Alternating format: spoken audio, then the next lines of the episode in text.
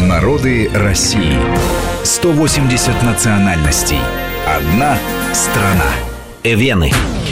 На территории Центральной и Восточной Сибири издавна проживают два родственных по языку и культуре народа – эвенки и эвены. Наиболее распространенное самоназвание – эвенк и эвен. В русских источниках с XII века они были известны под общим названием тунгусы – Современные ученые связывают это название с древним центральноазиатским этнонимом «тонг» – «донг» – «люди».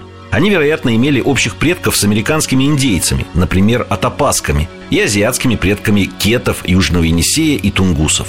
Эвены – самоназвание, означает «местный», «здешний» или «спустившийся с гор». В этнографической литературе эвены известны как ламуты, от эвенкийского «ламу» – море. Распространены региональные самоназвания – Орачиел, Илкан и другие. Коряки называли их Коякмко и Каямкын – оленеводческое стойбище. Эвенский язык относится к тунгусско-маньчжурской группе алтайской языковой семьи. Диалекты эвенского языка территориально объединяются в восточную, среднюю и западную группы. Согласно данным переписи 2010 года, эвенов насчитывается 21 830 человек – Живут преимущественно в Якутии, Магаданской области, на Камчатке, в Чукотском автономном округе и Хабаровском крае.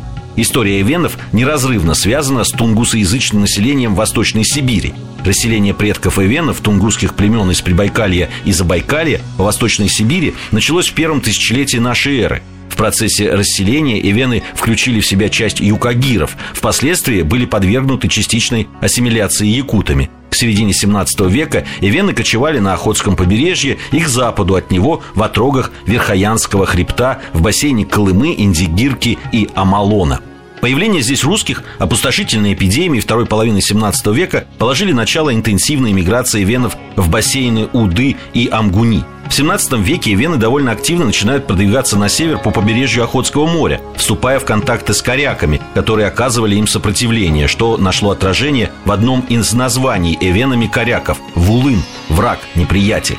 У якутских и камчатских эвенов сохранилось коневодство якутского типа. В горно-таежной зоне преобладало верховое и вьючное оленеводство. Эвены были одним из наиболее христианизированных народов Севера, чему способствовала активная миссионерская деятельность. В местах расселения эвенов строились православные церкви и часовни. Интересно, что часть эвенов заключали браки с другими народами только в том случае, если они принимали православие. До 18-19 веков умерших хранили на деревьях или столбах, но с обращением в христианство стали предавать земле. В ивенском фольклоре большое значение придавали сказкам и былям преданиям. Причем среди сказок особо выделяются сказки о животных и птицах, близкие по содержанию к сказкам ивенков. Некоторые части сказаний о героях-богатырях, например, речи героев, обычно поются – Среди былин особенно интересны былины о героях-женщинах, которые побеждали в состязаниях мужчин.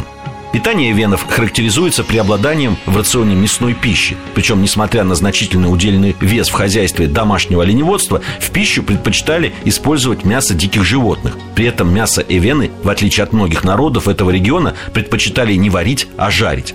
Прибрежные вены ловили проходную рыбу лососевых пород. В среднем течении верховьях рек Кунжу, Гольца, Хариуса. Основным орудием лова рыбы была крючковая снасть. Сети и неводы стали доступны венам лишь в 20-х годах 20 века.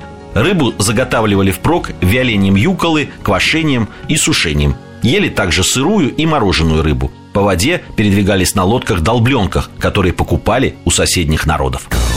Мы разные, и мы вместе. Народы России. Программа подготовлена при содействии исторического факультета МГУ.